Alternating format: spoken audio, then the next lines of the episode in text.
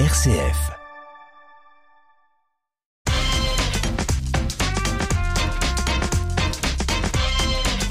Bonjour à tous, bonjour à toutes. Pendant que l'été s'installe à son rythme, je vous propose une parenthèse musicale d'une heure en compagnie d'un artiste optimiste et festif. Notre invité aurait pu être ingénieur ou trader à Londres. Il a choisi d'être auteur, compositeur et interprète à Bruxelles. Grand Georges est avec nous ce soir ou aujourd'hui. On peut dire aujourd'hui en fin de cette fin d'après-midi. Bonjour Grand Georges. Bonjour. Merci d'avoir accepté notre invitation. Vous préparez votre nouvel album pour la rentrée prochaine, hein, qui va paraître très très prochainement, on l'aura compris. Un nouveau titre est d'ores et déjà disponible. Il se nomme Il fait beau. On aura l'occasion de l'entendre avant 18h. Nous allons aussi avoir l'occasion euh, de mieux comprendre votre univers. Mais avant cela, je vous souhaite évidemment la bienvenue sur notre antenne. Cette émission vous est consacrée. Je vous propose d'y entrer. Tout doux avec Bérangère Loup. Avant d'évoquer votre dernier single en date et de parler de votre prochain album, j'aimerais remonter un peu le temps pour mieux comprendre votre univers créatif et stimulant que vous entretenez dans vos compositions. Est-ce que cela vous convient? Mais bien sûr. Ah, tant Merci mieux. Merci à vous de l'avoir accepté. Tout commence pour vous à Versailles. Vos parents vous prénomment Benjamin. Est-ce que votre nom de famille est Grand Georges ou est-ce un pseudonyme? C'est en effet mon nom de famille. Hmm, que vous Et- avez utilisé comme pseudonyme ou comme nom finalement et nom prénom Ben voilà, un jour, un, jour on y viendra peut-être. J'ai j'ai- j'ai décidé de me lancer dans un projet de musique dont je savais pas trop qu'il allait devenir ce qu'il est devenu. Mhm. Et je cherchais un nom et quelqu'un m'a dit mais Grand Georges c'est chouette. Mhm. Et donc voilà, c'est devenu ça. Et puis euh, je suis très fier parce que je j'aime l'idée que ma musique et mon le, entre guillemets le personnage euh, ne sont pas un c'est pas vraiment un personnage, c'est moi. Ah oui. Je, je parle avec euh, tout mon cœur, donc euh, je pense que ça me ça me ressemble. Votre cœur, vos racines aussi, puisque la famille est nombreuse. Vous vous trouvez au milieu d'une fratrie de sept. Quels souvenirs vous gardez de votre enfance? Oh, beaucoup d'excellents souvenirs. On est très proches avec tous mes frères et sœurs. On a euh, entre l'aîné et le plus jeune, il y a 21 ans. Moi, je suis au milieu de cette fratrie. Et c'est vrai que euh, je pense que mes parents ont mis beaucoup d'énergie à ce qu'on soit très, tous très proches. Et donc, euh, donc dans beaucoup de bons souvenirs de, de vacances, de moments de voyage. On a aussi, euh, voilà, je suis comme vous le disiez, on est parti de Versailles, mais ensuite à Londres, à Bruxelles en famille. On a un peu, un peu bourlingué. Euh, non, des bons souvenirs. À quoi ressemble le petit Benjamin? Il est sage, il est curieux, il est rigolo, il est agité?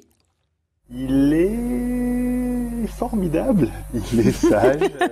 Non, je crois qu'il est très, de ce qu'on m'a dit, il est très observateur euh, et très curieux et, et sensible. Bon, voilà. Hmm. Votre maman est homéopathe, ou en tout cas elle était. Votre papa a fait carrière chez Unilever. Mais pourtant, la musique était bien présente à la maison. Tous les enfants ont appris le piano, plus un instrument. Pourquoi vous avez choisi la clarinette? J'ai choisi la clarinette parce que j'étais un grand amoureux et toujours de la musique de Mozart Hmm. et qu'il y a une œuvre en particulier, enfin deux œuvres, le concerto pour clarinette euh, et le quintet pour clarinette, dont je pense que je m'étais mis en tête qu'un jour je les jouerais. Ce que j'ai qu'à moitié réalisé parce que la logistique de l'affaire aussi est un peu compliquée. Mais il y a des arrangements pour piano qui sont très chouettes. Donc j'ai j'ai joué euh, euh, quelques quelques extraits. Euh, donc voilà pourquoi la clarinette. Et votre carrière est encore longue. Hein vous avez encore euh, de nombreux albums, j'imagine, à nous offrir. Donc la clarinette pourra peut-être revenir euh, prochainement ou plus tard. Sur le premier album, il y a un peu de clarinette. Euh, discrète, mais elle est là. Euh, par contre, euh, j'ai une admiration sans borne pour les gens qui font carrière dans la musique classique, parce que c'est d'une exigence euh, qui, enfin, dont je ne suis pas capable. Pour être tout à fait honnête. Pour l'instant. Euh, c'est- Pour, ouais, non, pour l'instant. Mais là, j'ai, j'ai- je pense que j'ai passé l'âge de, de, de travailler euh, ce qu'il faut travailler. Et puis, euh, mais, mais en tout cas, non, mais j'en, j'en, j'en joue pas très très souvent aujourd'hui, mais quand même.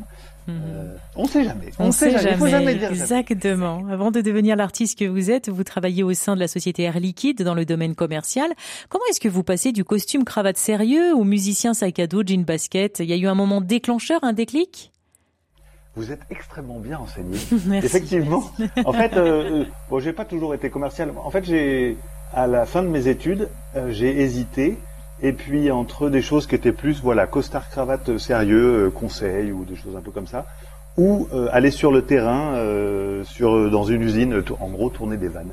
Ce que j'ai été faire quelques années, et puis la vie ensuite, ma carrière m'a amené à des choses plus effectivement plus commerciales. Euh, et c'est justement un jour dans un ascenseur en costard euh, à 2 heures du matin, euh, j'allais rentrer chez moi, j'avais une grosse voiture, j'avais un grand appartement et je me suis dit mais c'est pas du tout possible, c'est pas du tout la vie dont j'avais rêvé. Hmm. et c'est ça qui a vraiment été le déclic. Et je pense qu'aujourd'hui, je revendique l'idée de me dire que je peux vivre sans tous les jours mettre une chemise. Mais j'en ai mis une pour vous aujourd'hui quand même. Merci, mais sans la cravate. Vous avez bien fait d'être euh, en mode décontracté. Entre 2013 et 2014, vous vous octroyez une année dite sabbatique, mais en réalité, vous n'avez pas du tout chômé. En 2015, vous sortez un mini-album. Les radios diffusent abondamment un de vos titres qui s'appelle So Fine, qu'on va entendre dans une poignée de secondes. Et j'ai lu que vous vous décrivez facilement comme étant un homme pragmatique, têtu et impatient. Est-ce que c'est la clé, selon vous, de, du succès de, ce titre? Ah, En tout cas, c'est sûr que j'ai pas lâché le morceau. Hmm. Euh, j'ai eu beaucoup de chance. Euh, impatient, euh, ça c'est sûr, mais j'ai dû apprendre un peu à être patient justement dans cette, dans ce monde de la musique, cette industrie de la musique. mais oui, le, le côté entre guillemets travailleur et, et obstiné, euh, oui, bah c'est sûr qu'il. je, je, pense que dans ces métiers-là, si on veut essayer de faire sa place, il faut y croire très fort. Il faut travailler beaucoup mm. et il faut jamais lâcher le morceau dans des moments qui sont euh, frustrants et aussi un peu difficiles. Euh, on aura peut-être l'occasion d'y revenir, mais voilà, c'est tout n'est pas so fine dans l'histoire. Mm. Donc, euh, mais c'est une, une, belle histoire et j'en suis très heureux. Mais voilà, il faut jamais lâcher le morceau. Et dans quel état d'esprit vous êtes lorsque le mini-album sort en 2015 Plutôt confiant, plutôt rempli de doutes? Alors je crois qu'à ce moment-là, j'ai, fini mon année sabbatique, j'ai repris le boulot parce que tout ça, je ne sais pas où ça va mener. Et en fait, il se trouve qu'une maison de disques m'a contacté le jour où j'ai repris le boulot. Euh, dans la première réunion où j'étais, j'avais peur d'arriver en retard à cette première réunion, donc dans ma voiture, je suis resté sur le parking jusqu'au moment du début de la réunion. Et, sur ce parking, j'ai envoyé un SMS à une connaissance qui travaillait comme un gestion dans une radio en Belgique. Et ce gars-là, pendant ma réunion, me répond J'ai fait écouter ton single euh, au programmateur qui adore. Il m'a demandé c'est qui ta maison de disque et je lui ai répondu Ah ben j'aimerais bien bosser avec une maison de disque avec qui j'ai finalement euh, signé. Donc j'ai repris le boulot, euh, j'ai donc euh, deux vies en parallèle, je rentre en discussion avec cette maison de disques parce qu'il faut planifier tout ça, évidemment c'est, ça reste une industrie, mm. euh, pour pas, c'est, pas un mot vulgaire, mais voilà. Mm-hmm. et donc je j'ai pas le temps de réfléchir beaucoup. Je crois qu'à ce moment-là, je suis complètement sous l'eau. Je pense que ma compagne se souvient que justement elle se souvient pas de moi à ce moment-là. Mm-hmm. je négocie des jours de congé, euh, des avantages euh, ici et là contre, enfin euh, contre des avantages ici et là pour pouvoir les concerts, les promos, les chats. Donc je, pense que je tout, tout ça tombe, c'est un peu comme dans un rêve, hein, parce que je, je me suis jamais dit que j'allais faire ça, mais au fond de moi, je me suis toujours dit si un jour je pouvais faire de la musique et monter sur des grosses scènes. Et c'est vrai que ça a été aussi le début. Moi, j'avais joué dans des bars, mais ça a été aussi le début des grosses scènes. Et ça, c'est c'est complètement fou cet espace de liberté qu'on vous offre devant tant de monde et, et, en fait avec beaucoup de gens autour qui sont entre guillemets au service de votre projet. Euh, je crois que c'est surtout ça dont que je retiens, cette espèce d'apprentissage, de, de découverte de, de, tout ce monde autour d'un projet qui se fédère et peut-être qu'il faut aussi aller le, le chercher. Le, je pense que vous y êtes allé. Hein, pendant un an, vous avez quand même consacré beaucoup de temps et d'énergie à cela. Hein. Oui, bah voilà. Et en fait, euh, donc, donc non, mais à ce moment-là, l'état d'esprit, je crois, c'est assez fou tout ce qui se passe. J'ai pas le temps de réfléchir et je pense que c'est mieux de pas avoir trop le temps de réfléchir dans ces moments-là. Est-ce que vous pouvez nous parler de ce titre, So Fine, avant qu'on l'écoute? En fait, So Fine, euh, c'est un titre que j'ai écrit au tout début de mon année sabbatique. J'ai des amis qui se sont mariés au Brésil. Enfin, elle est brésilienne. Et donc j'ai été au mariage et je me suis promené euh, pendant trois semaines tout seul avec un sac à dos après euh, le mariage au Brésil. J'ai adoré ce pays. Euh, et une chose qui m'a marqué et dont je me souviendrai toujours, c'est à quel point les gens se regardent droit dans les yeux dans ce pays. Hmm. alors je sais que c'est un pays, enfin j'ai eu l'occasion de découvrir aussi toutes les, tous les travers ou tous les, les, côtés qui sont un peu, un peu plus tristes entre, en termes de vivre ensemble, on va dire, pour pas rentrer dans les détails, mais en tout cas, quand on prend le bus, euh, ou qu'on prend le métro, ou qu'on se promène, on se regarde droit dans les yeux, on se dit bonjour et on se parle très très vite parce que et, ce côté euh, se regarder droit dans les yeux et, ce contact très franc entre les gens, c'est quelque chose qui m'a beaucoup marqué. donc cette chanson parle de ça. Euh, j'étais en fait en train d'écrire cette chanson, j'avais déjà un peu la musique en tête mais pas de texte et le texte est venu à ce moment-là. Et, il parle de ces regards que je trouve incroyables, qui à travers un regard on perce l'âme de quelqu'un ou en tout cas ce qu'il veut bien nous en dire. Pourquoi avoir choisi un titre en anglais? J'ai toujours écouté de la musique en anglais. Je, j'ai, beaucoup écouté quand j'étais très jeune la musique qu'écoutait mon père et, et il écoutait euh, les Beatles, Simon Garfunkel, euh, Pete Seeger, euh, Cat Stevens, enfin, des choses comme ça. Et c'est vrai que je suis resté très accroché à ça. Il y a la musique classique et, le, et, la musique anglophone. Mais, mais j'écoutais beaucoup Henri Dess. Enfin voilà, il, y avait, plein de choses francophones, mais c'était quand même surtout en hein. anglais. Oui, oui, mais très éclectique, parce que votre mère aimait la musique classique, et donc on a vraiment un mix euh, de tout ça, je trouve, dans vos compositions. Pour les auditeurs qui ne se souviennent pas forcément de votre premier titre, je propose de l'écouter. Voici So Fine. On se retrouve juste après.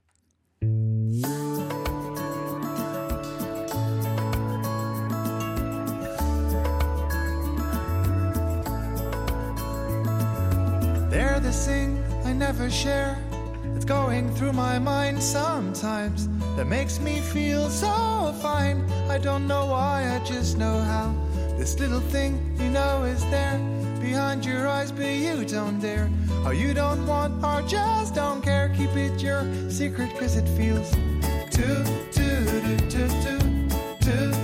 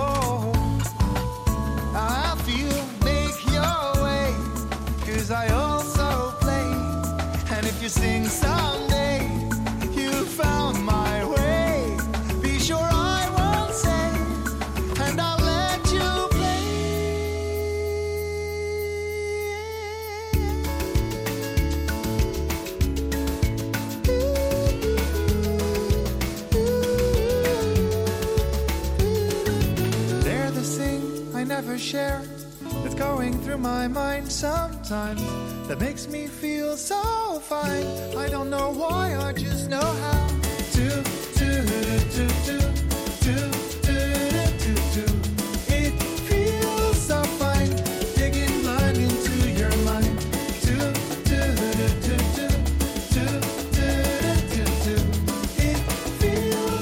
Sofa, une pensée composée et interprétée par notre invité Grand Georges. Votre dernier titre s'appelle Il fait beau. Déjà sur celui-ci, on entend beaucoup de soleil, hein, Grand Georges. J'ai toujours trouvé plus excitant, mais beaucoup plus difficile de faire de la musique euh, qui est gaie, euh, qui est joyeuse ou en tout cas qui donne de la bonne humeur. Euh, et donc c'est vrai que c'est un peu mon créneau. Il n'y a pas que ça, mais, mais j'aime bien. Je trouve ça je trouve ça personnellement un défi plus intéressant de hmm. donner de la bonne humeur aux gens que de les faire déprimer. Parce que franchement, pour les faire déprimer, il suffit d'écouter les nouvelles. Hein. C'est pas faux. Est-ce que vous avez pris des cours euh, de guitare, de musique et de chant? On a vu que vous avez appris le piano très jeune, la clarinette aussi, mais qu'en est-il pour la guitare? Je crois que vous êtes autodidacte. Oui, guitare, j'ai mon père, euh, je, vais, je vais dire gratouillé, c'est gratouillé, pardon. S'il m'entendait, il me dirait quand même un peu mieux que ça. Mais euh, non, non, mais voilà, il connaissait les accords, euh, mais il connaissait pas du tout les notes. Ce qui était très drôle parce qu'il y avait cet univers où ma mère était elle, très musique classique et très très très, enfin, excellente pianiste, et mon père qui lui avait une approche très autodidacte de la musique, voilà. et il m'a appris les premiers accords et je crois parce qu'il m'avait acheté une, une petite guitare, une 2000, une guitare classique. Et puis vers, vers 6-7 ans, j'ai dû m'y mettre. Et puis je pense que vers mes 10 ans, il m'a dit, bon ben voilà, maintenant.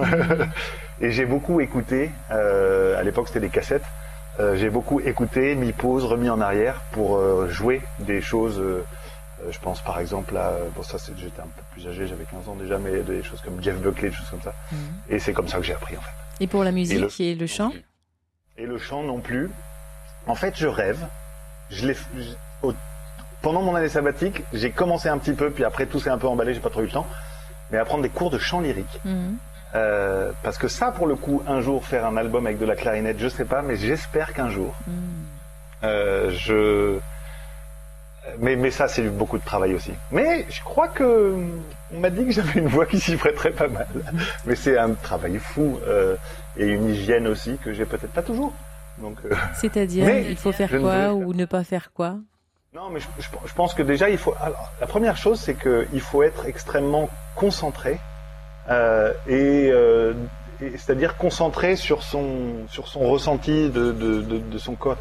Et je dois reconnaître que c'est, je pense, pas mon grand point fort, la concentration, ou en tout cas cette capacité de vraiment se concentrer sur un, un endroit du corps, sur ses muscles, sur son souffle, sur sa respiration.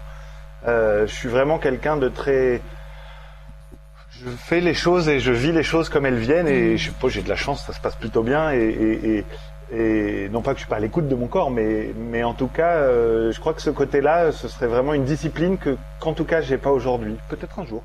Euh, le mot change, vous l'utilisez souvent. Vous l'avez utilisé à trois reprises depuis 17h. Il est 17h20. Moi, je suis un peu d'accord et pas tout à fait. Parce que oui, il y a de la chance, c'est vrai. Indéniablement, dans un parcours musical, même dans un parcours de vie tout court, il y a de la chance. Mais je persiste à dire que vous travaillez énormément. Hein. Alors, c'est sûr. en fait, ça me fait penser à la fin d'une émission, enfin dans une émission de radio, un jour dans une interview, on me dit euh, l'interview, voilà, tout se passe bien pour Grand Georges, c'est formidable, et l'intervieweur à la fin dit, vous voyez comme quoi quand on veut, on peut. Et en fait, malheureusement, c'était la fin de l'interview et ça m'a un peu gêné de finir là-dessus, parce que c'est sûr qu'il y a beaucoup de travail. C'est sûr que euh, bah, j'ai probablement des, je sais pas, on appelle ça comme on veut, des, des, des, des dons ou des choses comme ça, mais qui viennent aussi de beaucoup de travail. Mais je suis né dans un endroit où on m'a appris la musique quand j'étais tout gamin. Je suis né dans un, endroit où on m'a fait écouter des musiques, de la musique classique au rock, toutes ces choses-là. J'ai eu la chance d'avoir, de pouvoir faire d'être doué entre guillemets en physique, chimie, maths, machin. Donc j'ai fait une école d'ingénieur qui me permet d'avoir des diplômes. Une fois qu'on a ces diplômes, on surfe sur la vague. La vie est entre guillemets relativement facile. Je parle évidemment que de la vie euh, professionnelle. Mhm. C'est-à-dire si on a envie que, euh, en gros, toutes les portes sont ouvertes. Donc c'est vrai que je dis beaucoup que j'ai de la chance parce que je pense que sans cette chance-là au départ, l'histoire elle est plus compliquée. Quand mhm. bien même euh, j'ai beaucoup de talent, j'ai une jolie voix, je sais jouer de la guitare. Donc, mais c'est vrai, mais, mais voilà, je ne dis pas le fait que qu'il y a beaucoup de gens qui ont, plein de capacités et que derrière, euh, ce qui fait la différence, c'est sans aucun doute aussi le travail.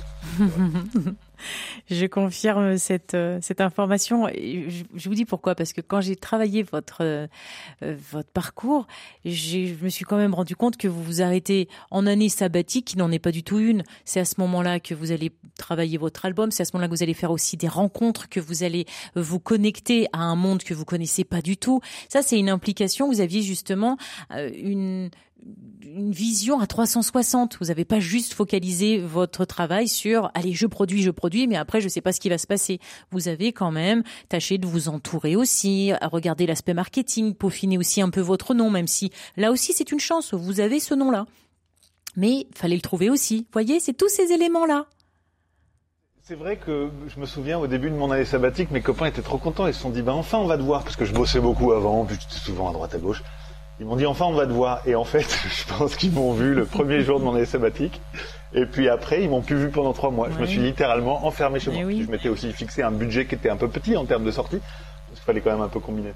Et, euh, mais mais c'est vrai qu'ils m'ont plus vu parce que parce que j'aime aussi. En fait, ça, ça me plaît tellement. Et, mais c'est vrai que c'est un univers qu'il fallait apprivoiser, comprendre. Mais complètement. Et j'apprends encore beaucoup. Mais oui, mais indéniablement. Et quand on parle de chance, ce qui me gêne moi personnellement avec ce mot chance, c'est que certains vont penser que bon bah voilà, il y en a qui n'ont pas de chance, alors tant pis. Bah, c'est pas seulement ça.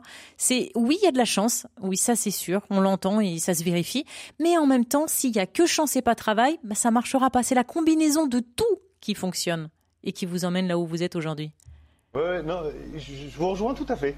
Mais mais ça c'est une histoire de conviction peut-être. J'ai extrêmement peur de cette histoire de. Enfin, on va pas rentrer dans le, la discussion sur la méritocratie et ces choses-là, mais je pense qu'aujourd'hui, surtout aujourd'hui, on ne doit pas oublier cet aspect-là de la chance, c'est-à-dire quand on est, et pardon, c'est bête, mais né du bon côté du mmh, disque, mmh. les choses sont quand même tellement plus faciles plus que, en fait, on devient méritant pour moins de travail que quelqu'un qui part de rien. Voilà, c'est dit. Nous allons poursuivre la découverte de votre parcours, évoquer aussi votre album en préparation. Et le titre, il fait beau, mais puisque votre titre évoque, évoque la chaleur et le soleil, je voudrais vous présenter Viviane Perret et Vincent Bellotti. Ensemble, ils nous parlent de fraîcheur. On va rebondir ensemble après, hein, si vous le souhaitez, et si envie, si besoin. Vous allez voir, cette chronique nous raconte l'histoire de la réfri, enfin, du réfrigérateur. Ma vie en mieux. Et bonjour Viviane, alors aujourd'hui une chronique qui va jeter un froid puisqu'on va parler réfrigération. Alors pas pour se rafraîchir mais plutôt pour conserver la nourriture et ça c'est toute une histoire. Bonjour Vincent. Effectivement, au départ, la manière la plus simple et directe de réfrigérer des denrées alimentaires était d'utiliser la glace. Elle était ramassée et stockée en Chine avant le premier millénaire.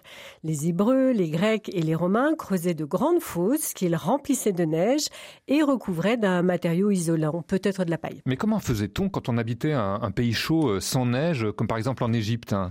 Bonne question. Eh bien, les Égyptiens procédaient différemment en alignant la nuit des pots en terre remplis d'eau bouillie sur les toits des maisons afin de rafraîchir le liquide. Plus tard, en Europe, au Moyen Âge, la nourriture était entreposée dans les caves des châteaux, des celliers, voire des trous creusés dans le jardin. Chaque région a son type de glacière, mais toutes ces méthodes empiriques n'empêchaient pas la nourriture de se gâter très vite. D'où l'intérêt, Viviane, à développer des techniques pour assurer de basses températures. Il y a eu des solutions pour obtenir des boissons fraîches vers 1600, où l'eau était mélangée à du salpêtre dans des bouteilles à long goulot. Mais c'est surtout vers 1800, avec les Américains, que l'importation de glace des pays froids vers les pays chauds va se développer par voie maritime et perdurer jusqu'à la Première Guerre mondiale. Le célèbre Tudor, le roi de la glace, va aussi mettre au point une glacière permettant de réduire la fonte de 68% à 8%. Mais les inventions ont toujours pour but de conserver un froid existant. Alors une autre façon de réfrigérer, bah, c'est de créer le froid artificiellement. Oui, d'autant qu'avec la pollution des industries naissantes, la qualité de la glace naturelle baissait on s'est mis à s'intéresser au plus près aux travaux de scientifiques qui travaillaient sur le processus de réfrigération, c'est-à-dire d'abord éliminer la chaleur par évaporation, puis plus tard, dans les années 1850, grâce à la compression de vapeur qui utilisait l'air et enfin l'ammoniac comme liquide de refroidissement. Et alors, et alors, le fameux frigo, quand est-ce qu'il est apparu, Viviane? Le terme réfrigérateur, s'il vous plaît, revient en 1803 à un fermier américain du Maryland, Thomas Moore il faudra attendre le XXe siècle, en 1935, avec la mise sur le marché du fameux frigidaire, Frigo, une marque déposée d'Electrolux, pour que l'Europe se mette au froid. Alors aujourd'hui, ouvrir le frigo, ça paraît naturel, mais on se rend pas compte vraiment de, de l'impact de ce froid artificiel dans l'évolution de notre mode de vie d'aujourd'hui. Et oui, Vincent, plus de saisons, plus de frontières, une diversité alimentaire incroyable et une amélioration de la qualité de la nourriture. Mais c'est surtout dans l'industrie que cet impact a été spectaculaire. Par exemple, dans la métallurgie, en obtenant des refroidissements immédiats, dans les stockages de produits comme les explosifs et les munitions sensibles à la chaleur. Également dans le stockage des laines, en éliminant la prolifération des mythes. Les exemples sont nombreux. C'est pourquoi la réfrigération a été votée comme l'invention la plus significative dans l'histoire de la consommation alimentaire. La plus significative, mais peut-être pas la moins polluante, hein, au vu du trou dans la couche d'ozone. En tout cas, merci Viviane, et comme nous ne sommes toujours pas en froid, eh bien on se retrouve la semaine prochaine. Jusqu'à 18h, c'est tout doux sur RCF. Grand Georges est notre invité aujourd'hui. Ce belge d'adoption est auteur, compositeur et interprète. Euh, d'ailleurs, étant né en France et plus précisément à Versailles, pourquoi avoir choisi la Belgique comme terre d'adoption Grand Georges? J'ai choisi, j'y avais habité avec ma famille un peu plus jeune, et puis quand il s'est agi de chercher un stage à l'étranger à la fin de mon école d'ingénieur, euh, j'avais des concerts prévus l'été qui suivait avec mon groupe à l'époque, on faisait des reprises et tout ça. Et donc la Belgique, c'est pas mal parce que ça validait l'étranger, c'était pas loin. J'avoue, c'est un peu scandaleux, mais c'est comme ça. et en fait, euh, j'ai trouvé dans le port d'Anvers, euh, bah et voilà, il y a l'équipe qui opère là-bas des, des, usines, et j'ai trouvé un stage là-bas. Et puis je suis plus jamais parti. Parce que ça vous plaît parce que ça me plaît, parce que bon, parce qu'en fait, je travaille quand on travaille dans l'industrie, c'est une région passionnante, le Benelux, parce qu'il y a le bassin d'Anvers, il y a le bassin de Rotterdam, il y a beaucoup d'autres bassins industriels de grande et donc euh, il se passe beaucoup de choses dans un petit périmètre, donc mmh. des choses un peu différentes d'ailleurs. Donc euh, pourquoi partir? La presse. puis, oui, oui, allez-y. Et puis j'ai rencontré une Belge, j'avoue. Ce qui fait que ça fait une excellente raison de plus de rester. de rester. Mais avec le sourire, hein. moi je vous entends plutôt heureux hein, d'être là-bas et de vivre là-bas. Oui, oui, oui, oui. C'est c'est un pays très agréable la Belgique. C'est un pays euh, voilà qui comme tous les pays a ses problèmes et ses euh, mais mais euh, la, la, vie est assez douce en Belgique, je dirais. Euh, le climat, on s'y fait assez vite et en fait, il est pas si différent du climat de, de, de, de France, mm. enfin en tout cas du nord de la France. Mm. Euh, et non, non, et puis, et puis c'est très convivial. Euh, c'est vraiment un pays où c'est très convivial et, et, je trouve que ceci n'a pas de prix. Mm-hmm. Le reste de votre famille est resté en France ou comme vous, vous a suivi et puis a décidé de faire un peu pareil, de se disperser dans le monde? Eh bien. Euh, tout le monde s'est un peu dispersé, mais euh, quand les enfants arrivent, par, euh, par paquet, entre guillemets, ou quand, quand, ils ont commencé à avoir beaucoup d'enfants, ils sont tous revenus à quelques kilomètres de chez mes parents. Allez comprendre. Donc c'était de bons parents et c'est de bons grands-parents. Voilà ce que j'entends. Et ce sont de magnifiques grands-parents, oui. La presse est unanime. Vos musiques sont d'une douce joie contagieuse. Votre écriture est vive et votre voix chaleureuse. Est-ce que vous êtes d'accord avec tout ça? Euh, bah, j'espère que je dois l'être, mais je, bon, c'est difficile. Vous savez, quand c'est comme quand on s'entend euh, la première fois ou son, son répondeur, quand on s'enregistre, on trouve toujours sa voix très bizarre. Avec les années, j'ai fini par m'habituer à ma propre voix, mais en tout cas, j'essaye moi de ressentir ce que j'ai envie que les gens ressentent, mmh. c'est-à-dire effectivement de la chaleur, de la bonne humeur, de l'optimisme. Euh, si, si, si, les gens le disent, c'est que c'est que, j'ai fait mon boulot. moi, je vous propose d'écouter un deuxième titre de vos compositions. Il s'agit d'I I Will Be Trying. Comptez sur moi. Est-ce que vous pouvez nous le présenter ce titre? Eh bien, j'ai écrit cette, ce titre en fait, le, mon deuxième album, c'est un titre de mon deuxième album qui est sorti. Euh, le, pour la petite anecdote, j'ai un soir dit à mon, à ma compagne euh, enceinte de 8 mois, un dimanche soir à 22 h je lui ai dit bon, mais surtout pas dans les deux prochaines semaines parce que là, vendredi prochain, je sors un single, je vais sortir l'album. Ça, ça va... Un quart d'heure après, j'étais dans mon bureau, elle débarque, elle avait perdu les os. Donc l'histoire, c'est, mais c'était vraiment un moment. Pour moi, c'est, je me souviendrai toujours de, de ça. Et en fait, cette chanson parle de cette de c'est une de, de, mes je crois seules chansons ou très rares chansons publiées en français. Euh, et voilà ça parle de, de, de, de tout le bonheur que c'est de vivre à deux et de toute de toute la difficulté. Et puis il y a, y a, aussi le, le bonheur de de il y a des petites des petites allusions à, voilà à, à l'enfant. Euh, mais c'est ça c'est pas simple à deux ou à trois ou à plus. Mais en tout cas ce qu'on peut se promettre c'est d'essayer au plus du plus fort qu'on peut voilà ce dont parle la chanson.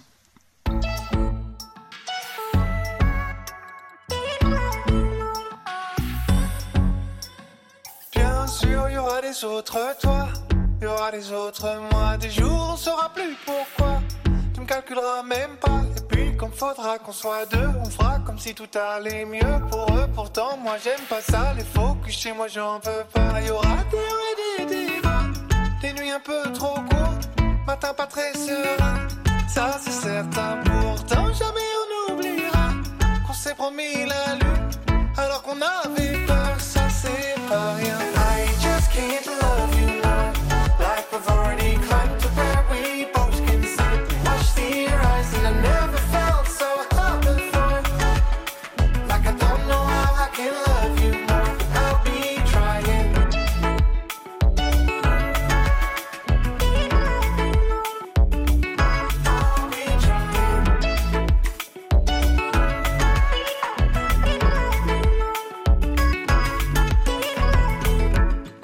mais pas l'endroit. On a laissé nos verres, chaque te manquait, je sais pas, je sais plus, on s'est retrouvés à trois. J'ai dû gérer ta mère, j'ai dû calmer ton père, fier, fini de faire n'importe quoi. J'ai bossé, j'avais pas trop le choix. Y a eu des des débats, des nuits un peu trop courtes, matin pas très serein, ça c'est certain. Pourtant, jamais on oubliera qu'on n'était pas très sûr, mais qu'on a fait ça bien, ça c'est pas rien. I just can't love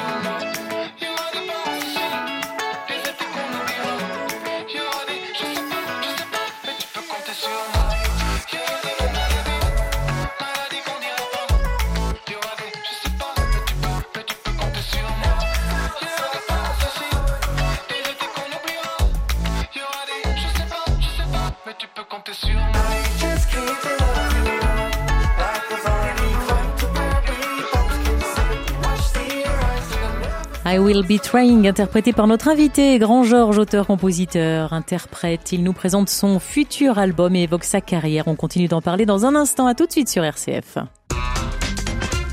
Tout doux avec Bérangère Loup. Et avec Grand Georges, notre invité aujourd'hui, auteur, compositeur, interprète, il va évoquer dans un instant son prochain album et son dernier titre aussi, Il fait beau, que nous allons entendre. En tant que compositeur, Grand Georges, est-ce que le monde du cinéma ou des séries a fait appel à vous? Et sinon, avez-vous envie, vous, de votre côté, d'aller frapper à leur porte? Euh, ils n'ont pas fait appel à moi pour composer. J'ai jamais proposé mes services pour écrire pour la musique ou le, pour le, le, le- enfin, le, le- le cinéma ou des séries. Euh, je- en fait, je, je pense très honnêtement, j'ai pas eu le temps et j'ai pas le réseau. Je- en tout cas, j'ai découvert que c'était vraiment une industrie dans laquelle, euh, bah voilà, il faut avoir son réseau. Et ce réseau-là, je l'ai pas, je l'ai pas cultivé, je l'ai pas recherché.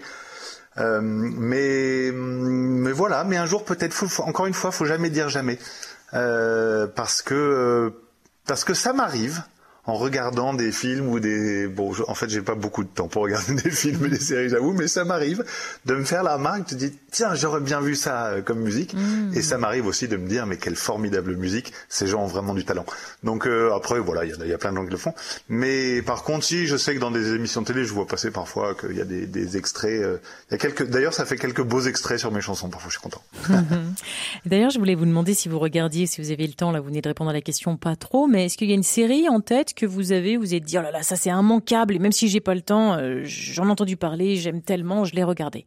Ou pas vraiment Alors là, vraiment, je vais vous décevoir, mais euh, mais j'ai pas le temps. En fait, j'ai j'ai non seulement pas beaucoup le temps, mais surtout j'ai peur des séries parce que j'ai peur de ce côté justement. euh, Il va falloir, ça va, ça va me prendre un bout de cerveau pendant une semaine tant que j'aurai pas vu la fin. Ah oui. Et ça, je me connais. Et, et voilà, je, je- juste, je, en fait, j'ai vraiment très peur de ça aussi parce que je, je suis hyper attaché à, à vivre des vrais moments. Ah oui. C'est-à-dire quand on est avec les gens, on est avec les gens. Euh, à la maison, euh, il y a une joyeuse ambiance. euh, on a de la chance d'avoir des amis, des voisins, et je suis content de voir tous ces gens-là en vrai. Donc c'est vrai que ça, voilà, je. Ça prend du temps, bien sûr. On peut pas tout ouais, ça faire, mais c'est ça ça. fait vraiment très longtemps.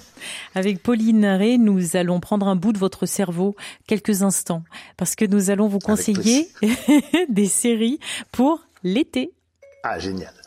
Bonjour Pauline, vous allez nous présenter justement votre série et je crois que vous en avez trois à nous indiquer pour cet été. Et la première est une série familiale sur l'amitié.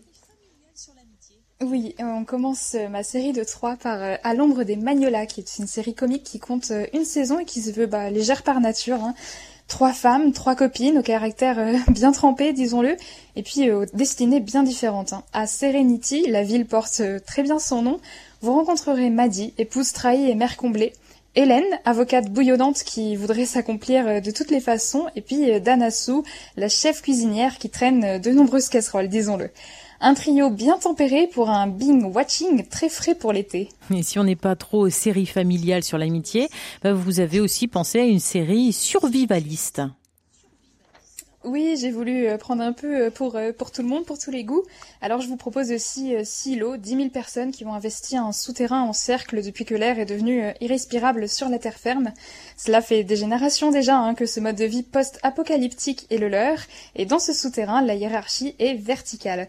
La série interroge notre rapport à l'ordre et à la liberté, et elle est menée par Rebecca Ferguson. Cette dystopie claustrophobe claustrophobique qui est à, voir sur Canal Plus et mm. sur Apple Plus TV. une petite dernière pour la toute fin euh, pour la toute fin, je vous proposerai Acharné, une série qui part d'un tout petit rien, un accident euh, évité sur le parking d'un centre commercial, ça peut arriver à tous, hein. et, cet accident, il se passe entre une businesswoman euh, et femme accomplie, et puis de l'autre côté, un homme en faillite, personnel comme professionnel. Et à partir de ce moment de rencontre, en fait, nos deux protagonistes vont enchaîner les mauvaises décisions, Individuellement, elles sont totalement insignifiantes, mais toutes mises bout à bout, elles pourraient bien ruiner leur vie. C'est une série comique qui interroge cette fois sur l'agressivité de nos relations sociales et allez découvrir dès maintenant sur Netflix. Merci beaucoup Pauline Arré pour l'ensemble de votre œuvre, pour ces trois séries, pour un été bien rempli. C'était votre dernière recommandation de l'année et pour tout doux aussi. On vous souhaite beau vent, bon vent Pauline, et à très bientôt. Merci beaucoup. À bientôt. 17h, 18h, c'est tout doux sur RCF. Grand Georges, quand vous entendez des histoires, est-ce que vous mettez un peu de musique dans votre tête? J'entends par là quand quelqu'un vous raconte une histoire qui peut être effrayante, est-ce que vous avez euh, la clarinette ou ah, je crois qu'il y a une déconnexion entre nous. Oui, oui, je crois bien que là vous ne me recevez plus du tout, Grand Georges. Alors ce que je propose de faire, c'est de rappeler le parcours de notre invité, auteur, compositeur, interprète. Dans un instant, il va évoquer son prochain album et puis aussi son dernier titre, Il fait beau. Il va être en ligne avec nous. Vous l'êtes là, c'est ça, Grand Georges? Je le suis, oui, pardon, je super, sais pas ce qui s'est passé, de souci. Je vous demandais justement quand vous entendez des histoires, est-ce que vous vous faites une, enfin, vous mettez aussi la musique qui va avec? Par exemple, l'histoire est, est, effrayante ou l'histoire est très drôle. Est-ce que derrière vous dites ah ouais ça je mettrais bien ma petite clarinette là ou pas du tout? Alors là, quand vous discutez avec vos amis et tout ça, il y a plus de musique, il y a plus rien, c'est eux et vous et c'est tout. Je crois que j'ai toujours un peu de la musique en tête, euh, quoi que je fasse. Et par contre, euh, non, en fait, le problème, c'est que ça prend souvent trop de place.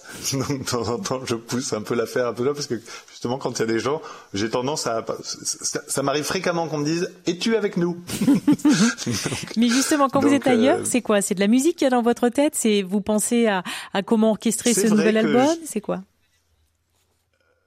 Oui, non, mais c'est en fait, c'est vrai que j'aime, enfin, ou j'aime, ou je sais pas où, en tout cas, ça, ça vient assez naturellement, mettre de la musique sur ces choses quand, euh, quand euh, je vois euh, quelque chose se passer, je, ou, ou, ou, là, voilà, ou des, je, je, je sais pas. Effectivement, ça dépend, mais c'est beau la clarinette.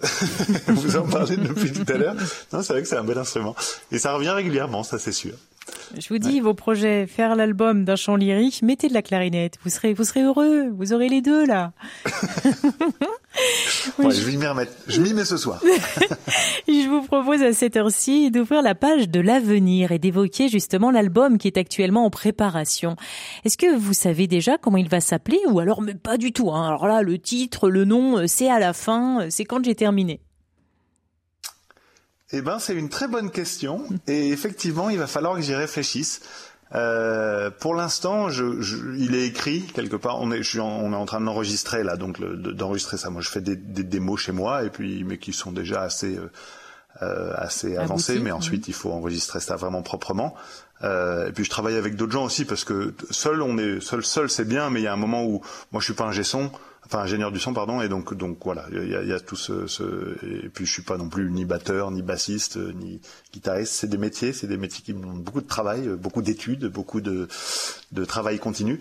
Euh, et donc euh, le nom euh, effectivement je sais pas trop. Je me suis toujours dit qu'un jour j'écrirais un album qui s'appelle on n'est pas des moutons. Mais comme là je vais faire un album en anglais je pense que ça va encore pas marcher ce coup-ci. Mais non je sais pas on verra, on verra. Qu'est-ce que, vous avez, qu'est-ce que vous avez envie de mettre dans cet album? De nouveau de la joie, j'imagine? Alors oui, mais, pas que. Euh, un peu dans la même veine que mon deuxième album. Alors je pense qu'en termes de son, ce sera très différent. Le deuxième album, j'ai j'ai eu envie de faire quelque chose d'un peu plus électro, un peu plus parce que j'ai eu envie de me frotter à ça parce que c'est pas mon univers. euh, Enfin, c'est pas là que les gens m'attendaient parce que le premier album était très acoustique. On était en trio, euh, guitare, basse, batterie. Euh, bon, avec un peu de production et un peu de, de choses aut- autour, mais c'était ça la, base et sur scène. Deuxième album, c'était plus électro. Là, le troisième album, j'ai envie de retourner un peu vers ce que j'écoutais quand j'avais 15 ans. Moi, j'écoutais Blur, euh, j'écoutais voilà le, le rock anglais de l'époque, j'écoutais euh, euh, toute cette euh, tout, tout ce qui a fait venir derrière de la musique électro, un peu plus un peu un peu du rock électro. Euh, et c'est vrai comme le deuxième album, par contre, en termes de, enfin, ce que ce que j'ai envie d'y raconter. Deuxième album s'appelle Face to Face parce qu'après le premier album et So Fine qui a été le titre euh, tube, euh, enfin et, et dont on me parlait tout le temps. On disait tout le temps, vous êtes, euh, vous êtes formidable, vous êtes optimiste, c'est formidable, c'est formidable. J'avais un peu de l'impression, euh, pardon pour l'expression, d'être un, une sorte de béni oui oui là, euh, hyper euh, naïf par rapport à. Et donc le deuxième album s'appelle Face to Face. C'est cette, je voulais euh, me me mettre, euh, dire, euh, je suis face à cette, en fait à cette foi. Enfin le mot foi est mal traduit, mais cet optimisme. En fait, il est pas facile tous les jours. En fait, c'est c'est beaucoup plus compliqué que ça mais c'est un choix d'être optimiste. Et j'ai voulu aussi dans ce deuxième album euh, parler, comme dans le premier d'ailleurs, des choses un peu plus, parfois un peu plus dures. Euh, mais et, et là, je crois que ce sera pareil. C'est un, on va passer de choses plus, voilà, plus Parfois, faut oser se dire que les choses vont bien, qu'il faut se détendre, et puis parfois, il faut oser regarder les choses en face et se dire, bah, en fait, il y a des choses qui sont plus compliquées. Je l'ai dit, vous êtes joliment en musique. Bien sûr. Je l'ai dit, vous êtes auteur, compositeur et interprète. Ça veut dire que vous écrivez, vous passez du temps à écrire. Ça veut dire aussi que parfois vous passez du temps à enregistrer ce que vous écrivez. Et puis il y a d'autres moments où vous êtes sur la scène. Quel est le, la- j'allais dire le moment que vous préférez, mais c'est pas le moment que je cherche comme mot. Qu'est-ce que vous préférez écrire, enregistrer ou rencontrer le Ah. public? Je pense que j'aime toujours ce que je suis en train de faire, mais c'est vrai que la finalité, je, le- je dis souvent d'ailleurs, euh, je fais ce métier pour la scène. Je crois que c'est vraiment la scène, c'est magique. C'est un déjà c'est un moment de liberté, j'en parlais tout à l'heure, qui est fou. On vous on vous offre une scène, un moment quand le enfin le rideau se lève ou en tout cas le, timing, le concert commence, c'est votre scène. Personne vous dit ce que vous devez y faire, que vous devez y dire. Et ça, je trouve que c'est c'est c'est une liberté folle et je me dis toujours comment est-ce possible que j'ai enfin quelle chance folle de pouvoir faire ça et puis avec tout ce qu'il y a autour aussi de, de jouer on joue de la musique ensemble on est ensemble moi je suis pas tout seul euh, derrière des platines je suis avec des musiciens on joue il y a de l'imprévu il y a tout cette, ça c'est ça c'est vraiment magique Euh, mais euh, mais mais, je- mais voilà, mais je, mais je crois que j'aime beaucoup tous les moments. Il y, a, il y a tout le moment aussi de l'écriture, par exemple, où justement on ne doit pas écrire. Enfin, en tout cas, en tout cas, en ce qui me concerne, c'est le moment où on ne fait rien. Il faut que le cerveau ne fasse rien, ne pense à rien, parce que c'est en fait à ce moment-là qu'on est en train d'écrire. Mais oui, comment ça se marche? Vous vous mettez dans quel état d'esprit? Eh ben, il, eh ben, il faut se dire qu'on doit rien faire, entre guillemets, ou voir. Enfin, moi, je vois des gens. Donc, je vais, euh, je bouge, je, je sors, je, je, je pas, je me, je me balade ou alors tout seul. Mais je fais des choses, donc je reste pas. euh, mais par contre, euh, avec du contact, c'est-à-dire voilà, pas euh, comme on parlait tout à l'heure, regarder des séries ou choses, mais vraiment du contact et euh, surtout, moi, et moi, ce que je trouve le plus difficile, c'est que dans ces moments-là, évidemment, euh, quelque part, on n'est pas productif. Et on a grandi, en tout cas, moi, j'ai grandi dans un monde où on m'a appris qu'il fallait être productif. Et ça, je trouve que c'est le plus dur de la création, et c'est d'ailleurs ce qui est souvent le plus mal compris de mon entourage. Alors, Je parle pas de mon entourage qui a fini par, enfin qui, mais mais des gens, c'est ce moment. La création, ça prend du temps parce que ça prend du temps non productif. Et ça, et ça, et c'est difficile parce qu'on a aussi des contraintes tous, euh, je veux dire, économiques, qui font que, en fait, ne pas être productif et se dire, ça se trouve, dans un mois, j'aurais rien écrit et j'aurais passé un mois à rien faire et à rien produire et à entre guillemets rien gagner. Et peut-être qu'à la fin il y aura rien. Ça, il y a des moments où il faut quand même avoir les épaules un peu solides pour se dire, allez, t'inquiète pas, c'est pas la première fois, tu sais qu'il y a des choses qui vont sortir, fais-toi confiance. Mais, Les euh, épaules et puis aussi peut-être euh, un compte en banque rassurant aussi. ça c'est vrai que c'est difficile. euh, Enfin, moi je sais que j'ai, voilà, je, je, je ne veux pas me retrouver dans une situation où je pourrais me mettre en péril ou ma famille. Et donc euh, là, je me, enfin, il y a, il y a six mois, j'ai, euh, parce qu'en fait, euh, pendant le Covid aussi, je veux dire, en termes de revenus, il y a un moment où ça marche pas trop euh, l'équation euh, complète. Et donc là, j'ai retravaillé Euh, et il y a six mois, par contre, j'ai vraiment mis un terme à tout tout pour pour pouvoir écrire le deuxième album, mm. euh, le troisième album, pardon. Euh, et effectivement, j'aurais pas pu le faire et j'aurais pas pu m'offrir euh, six mois, bon, qui sont pas six mois complètement sans, mais si si j'avais pas aussi la chance de mm. pouvoir le faire. Bien sûr. De mixer les deux. Vous avez parlé de la scène. Est-ce qu'il y a une différence entre le public belge et le public français? Alors je connais surtout le public, beaucoup plus le public belge que le public français. Euh, mais euh, sur scène. Et, sinon, dans le... C'est c'est drôle parce qu'on parle la même langue, mais c'est vrai qu'on voit les choses. Enfin, je dis on parce que je me sens à la fois belge et français maintenant, même si je n'ai qu'à la nationalité française. Euh, mais il y a peut-être un peu plus de légèreté côté belge mais mais ça, ça j'aime pas trop cette idée. Surtout que le public, je me souviens et ça ça m'a marqué. Un jour, je descendais du, de scène et il y avait plusieurs euh, groupes qui se succédaient. Et puis j'entends le groupe d'avant dire ah mais quel public de mou. Et je me suis dit plus jamais Benjamin ou en tout cas jamais je veux t'entendre dire une chose pareille sur un public. Si tu les as trouvés comme ceci, comme ceci, comme ceci, et pas ou c'est parce qu'en fait toi tu les as amenés dans ce mmh, moment-là. Mmh. Donc euh, je, je, oui, je, voilà, ne se prononce pas trop. J'entends une énorme connexion, une envie de partager. Hein. C'est indéniable et beaucoup de joie également. Et elle se lit cette joie dans vos yeux. Je vous propose à présent d'ouvrir la boîte à tout doux. La boîte à tout doux. Alors j'ai une boîte que vous voyez là sous les yeux en bois. Oui, une boîte en bois qui contient 18 questions. C'est pas des questions pièges, c'est des questions sur vous. Vous me donnez un numéro, au dos de ce numéro, il y a une question. Je, je vous la pose en fonction de ce que vous me dites comme numéro. C'est Alors je choisis le 7. Pourquoi le 7 parce qu'on en a parlé tout à l'heure, je viens d'une famille de sept enfants. Je trouve que c'est un très joli, je sais pas, je sais pas, ça se met bien cette là. Est-ce que vous pouvez nous dire une chose dont vous êtes fier, qui, qui est en lien avec vous une chose qui vous rend fier, mais qui émane de vous. Je suis très fier de que mon fils aime la musique et aime beaucoup beaucoup de sortes de musique. Il écoute, euh, il demande, euh, il a 5 ans et il demande aussi bien Mozart que Blur que euh, que Daft Punk ou que voilà que, que des chansons pour enfants. Ça, j'en suis très fier, je crois. Du rock, il est très fan de David Bowie. Ça, j'en suis très fier. J'entends que vous transmettez aussi bien que vos parents vous ont transmis la musique vous, vous la transmettez naturellement aussi je, je, crois qu'avec les années, je me rends compte à quel point c'est une chance d'avoir ça, parce que c'est aussi une possibilité de s'évader la musique et, et, et, et, qui est précieuse en fait pour aussi être créatif, pour être euh, bien dans ses baskets. Donc euh, c'est vrai que je j'essaye ou pour que je sois plus c'est très naturel. Je pense qu'il a ça y est, il est il est dedans là. si vous me donnez un autre numéro, je peux vous poser une nouvelle question. Alors le numéro 5. Pourquoi ce chiffre? Parce qu'il a 5 ans. en lien avec votre fils. Ce qui vous touche chez les gens? Ah J'aime beaucoup euh, la simplicité, la capacité en toute situation de s'adapter euh, à la simplicité d'une situation, euh, d'une bon voilà. Ça, ça, ça, c'est quelque chose que je trouve que je trouve être une grande qualité. La boîte à tout doux. je voulais un autre jingle, mais ça n'a aucune importance. Je voudrais, oui, il est joli, il est mignon, il est bien fait, et ça a plein de sens.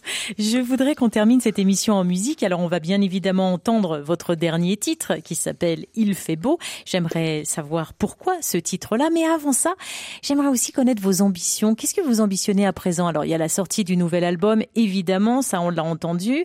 On a aussi entendu l'orientation que vous comptez lui donner, que vous souhaitez faire un album de chant lyrique que la clarinette, bon bah aujourd'hui depuis 17 heures, ça va vous titiller. Et quoi d'autre encore? Qu'est-ce que vous ambitionnez pour les prochaines années? C'est vrai que euh, bon, le, retrouver parce que là depuis depuis quelques temps il y a eu moins de scènes avec le Covid et puis parce que j'avais moins d'actualité et tout ça puis on s'est dit qu'on attendrait mais retrouver le, chemin de la scène ça c'est sûr que c'est ma mon ambition professionnelle on va dire mmh. euh, retrouver euh, et puis euh, bon pour, pour, ne pas je vais en fait je vais me marier très bientôt et je et je pense que j'ambitionne de vivre heureux tout simplement euh, et de et voilà et, et, entouré de gens qui le seront aussi par ma faute ou grâce à moi. Voilà. Ça a l'air de prendre un bon chemin en tout cas. Au vu de votre expression faciale, vous m'avez l'air heureux. Oui, oui, je crois. Je, je crois. Je, je crois vraiment. Et j'ai comme je vous le disais, je, je, je, suis, je pense, avec les années, on finit par s'apprendre. Je suis assez sensible, et donc je, je peux être très triste très très vite. Et je crois que j'ai appris aussi à maîtriser ces moments-là pour, mmh. et, ce qui fait qu'en fait, je, je, suis globalement heureux, pas, pas, voilà, pas béa ou mmh. béni ou je sais pas comment dire. Peu importe, même si vous étiez béa ou béni, peu importe, et, et, quand bien même. Et quand bien même, tout à fait. quand vous dites maîtriser, vous voulez dire accepter certaines facettes de votre personnalité? Oui, bah, je pense qu'on traverse tous, euh, on finit tous par traverser, euh, par traverser ces, ces moments d'apprentissage sur soi-même, et je pense qu'ils sont importants, et que par contre, euh, il faut pas vouloir griller les étapes non plus. Euh, j'ai bon, plus de 20 ans, euh, mais j'espère avoir encore beaucoup beaucoup de leçons à apprendre sur moi-même. Mais c'est vrai que c'est drôle de voir les étapes. Moi, par exemple, je, je, suis passé mes 40 ans il y a pas très longtemps, et je me suis rendu compte à 40 ans que, euh, quand bien même j'ai encore la chance d'avoir mes parents, des frères et sœurs, il y a personne qui me dit quoi faire. Et mmh. que avant mes 40 ans, je pense que j'allais plus au conseil, à la voilà, et j'étais plus sujet à me dire tiens qu'en pensent les autres ou, ou qu'est-ce que je dois et, et bon, en fait, non. Hein. On est tout seul dans l'histoire et il faut, faut faire son truc comme on a envie de le faire. Et je crois que ça, moi, ça m'a mis du temps. Le, voilà. Le, donc. Euh... Je crois que vous le faites bien et vous le faites beau. On va l'entendre là tout de suite parce qu'on va se quitter en musique avec ce dernier titre que vous avez composé qui s'appelle Sobrement il fait beau. Je rappelle qu'il est disponible sur toutes les plateformes de téléchargement et que l'on peut vous suivre aussi, donc votre actualité, vos prochains concerts, la sortie de votre album sur vos réseaux sociaux. Je vous souhaite une très bonne continuation, un beau mariage Grand Georges et merci pour ce beau moment que nous avons partagé ensemble. Eh ben, un immense merci à vous et un bel été. Body low. Every time there is a strong connection, I want to feel it, embrace it, and love it all along. If I get your loving and affection, I'm gonna feel it, embrace it, reflect it, I'll be shining for you. Life is a precious, precious thing.